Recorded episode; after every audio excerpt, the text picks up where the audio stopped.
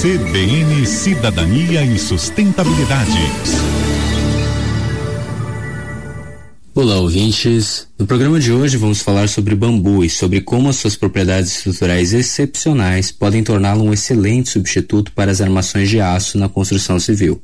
O bambu é simultaneamente a planta terrestre de crescimento mais rápido, maior captura de carbono e maior resistência em estado natural. Apenas sete espécies de bambu são utilizadas industrialmente, como o moço, que é capaz de crescer incríveis um metro por dia. Isso mesmo, ele cresce tão rápido que em uma hora é possível constatar até 4 centímetros de crescimento. E como as plantas crescem tirando o carbono da atmosfera e armazenando em seu tronco, o bambu também é capaz de capturar até uma tonelada e meia de CO2 por metro cúbico, de forma que seu uso pode zerar ou até negativar as emissões de uma obra.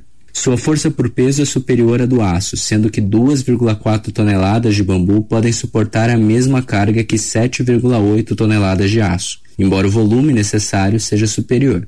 E com tratamentos simples, usando produtos baratos como sódio ou borato de zinco para impedir fungos e insetos, a sua durabilidade pode facilmente superar os 30 anos. Assim, muitos pesquisadores, incluindo brasileiros, estão considerando utilizar o bambu para substituir as armações de aço dentro dos pilares e vigas de concreto, e eventualmente substituir também escoramentos e até mesmo as próprias vigas e pilares, com tecnologias como bambu laminado colado.